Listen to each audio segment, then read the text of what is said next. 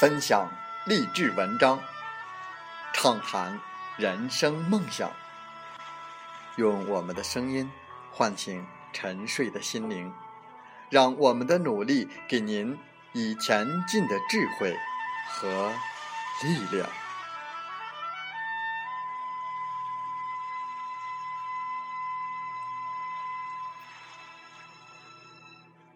打开心门，朝向大海。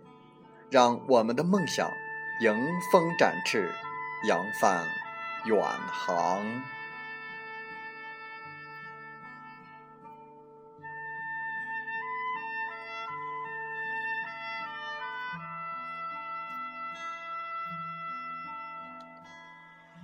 欢迎来到荔枝电台，您现在收听到的是《听海风吹》节目，我是主播吉远。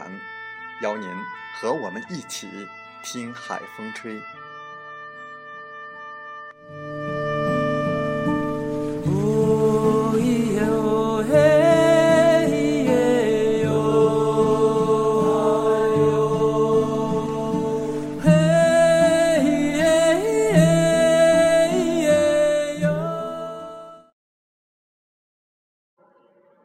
在我们本期的《听海风吹》节目中，我们分享文章。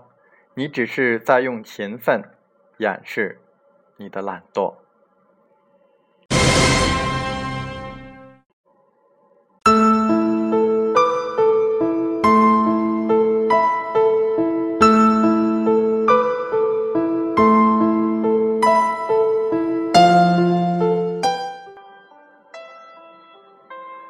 大概因为毕业的学校还不错，又干着实际上苦逼但外人看来高大上的创业，网络上和现实中经常有人向我取经。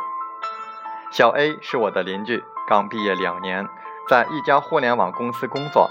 最近有件事让他愤愤不平：公司有位和他同期入职的同事刚刚升职了，但是在小 A 看来，不管从哪方面升职，都应该是他。我每天都是第一个到公司的，几乎都是最后一个离开的，而他每天都是掐着点来，掐着点离开。论勤奋程度，我甩他几条街；论个人能力，我就绝对不比他差。为什么老板就是看不到这一点，反而提拔了他呢？小 A 是个性格很不错的小伙子，能让他感到如此的气愤，这显然他的心中。觉得那位同事跟自己是有比较大的差距的。无独有偶，有个亲戚婶婶，最近也是特别的烦恼。他家的小孩眼看就要上高三，面临高考，孩子学习特别的刻苦，几乎每天都要学到十一二点，但是成绩就是上不去，甚至有些原来成绩不如他的，也远不如他勤奋的，反而都纷纷反超了。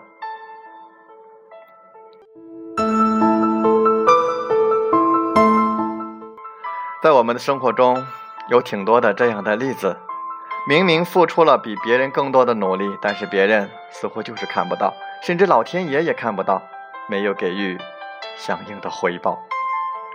身边的人求助，让我开始思考这个奇怪的现象。最后还真的找到了原因。这里并不是想探讨勤奋与结果，而是让我思考到底怎样勤奋。才算是真正的勤奋。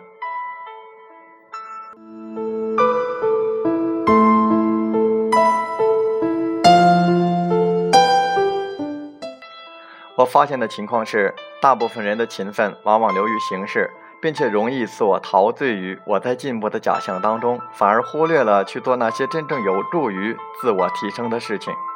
说的更不好听一点，这些人其实是在用勤奋来掩饰。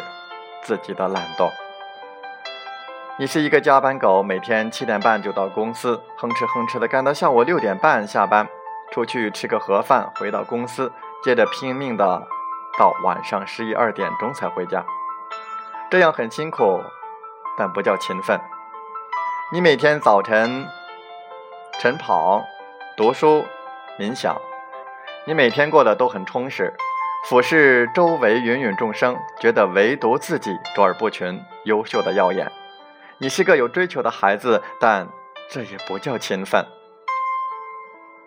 大部分人对勤奋的理解都肤浅的停留在表面的仪式感上面，而忽视了勤奋本质的意义。更可怕的是，一旦你习惯了这种过程，便很容易从中得到满足。最后，当你自己发现没有得到应有的回报的时候，就开始怨天尤人，觉得天道不公。那么，什么是对勤奋肤浅的认识呢？重复性的做一件事，却缺乏思考；长时间的做一件事，却缺乏思考。以上两种便是最常见的勤奋的误区，也是大部分勤奋却平庸者陷入发展困境的本质原因。重复且长时间的做事情其实并不难，只要具备条件，大部分人都可以做到。难的其实是思考。工作大概三年的时候，因为应酬工作太多，我体重剧增。大学毕业那会儿，差不多是一百一十多斤吧，可巅峰的时期却超过了一百五十斤。我我决定减肥，那么采取的方式就是每天早上七点钟起来去跑步。自己意志力还算不错，启动减肥计划之后的一个月，每天都准时去跑步，每次三到五公里。但是减肥的效果并不理想，客观的说，收效甚微。请教一位运动和减肥方面的朋友，他了解了我的具体情况，说你这样跑步体质会提升，但是减肥是没有戏的。后来他给了我一大堆的资料。我硬着头皮全部的看完，我这个门外汉才开始了解什么是无氧运动，什么是有氧运动，什么是正确的跑步方式，该给自己配置什么样的装备。我开始学会计算自己的摄入热量，知道大部分食物的卡路里。在后面的一个月的状况就完全不一样了，体重开始有规律的下降，而且跑起来会更加的轻松，完全不像原来感觉就像是在服苦役一样。但是在外人看来，这两段时期我的勤奋的程度其实是差不多的，只不过结果却是天壤之别。只有自己明白，这是思考的力量，有意的思考加上坚持做事情，这才是完整意义上的勤奋。勤奋不是为了努力，而是为了偷懒。怎样的偷懒？就是更快的把事情做完做好，是让自己能够做到以前做不到的事情。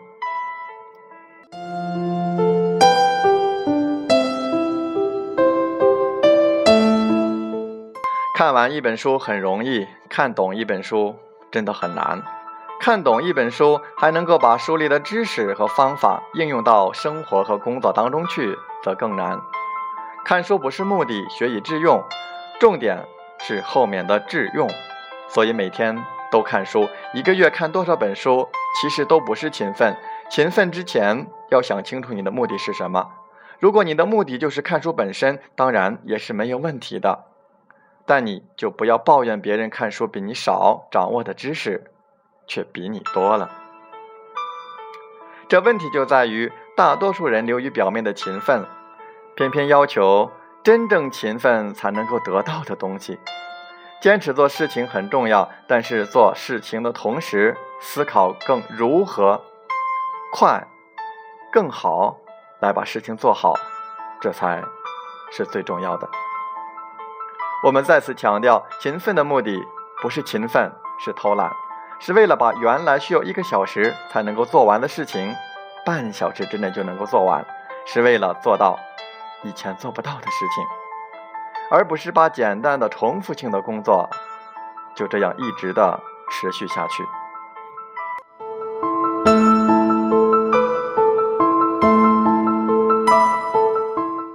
我跟小 A 说。如果你老板不是傻子，那你同事不是关系户，那么他这样做肯定有你不知道的原因。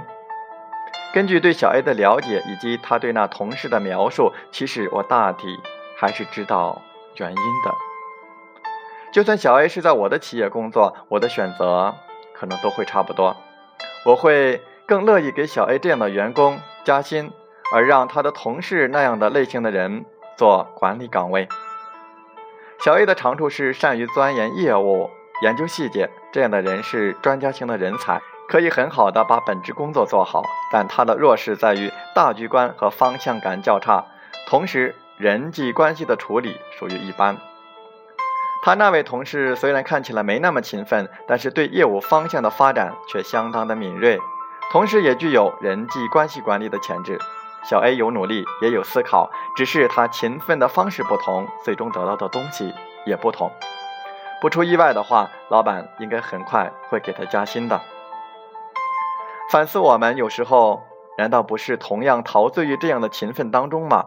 如果真的想要进步，就不要用勤奋来掩饰自己的懒惰。风从海边来。一个人比你优秀，你尽可以放心的去交往，因为优秀的人散发正能量。一个人比你有德行，你尽可能的去成为一个团队，因为厚德载物。一个人比你有智慧，你尽可安心的与他同行，相信智慧能够照亮未来。一个人活的生命比你有质量，那你可以用心的把它当做知己，因为生命。这样才有高度与宽度。改善现状的唯一的方法，那就是自我提升、升华思想、读书学习一门语言、参加一项课程、寻求良师益友，不要再看电视了。第二，可以增强体质，比如说开始锻炼、学着做饭、选择一个新的爱好。早睡早起，远离垃圾食品等。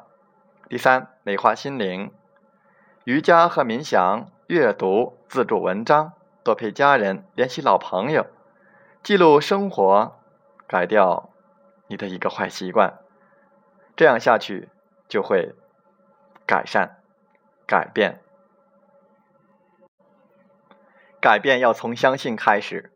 不要晚上想想千条路，早上起来走原路。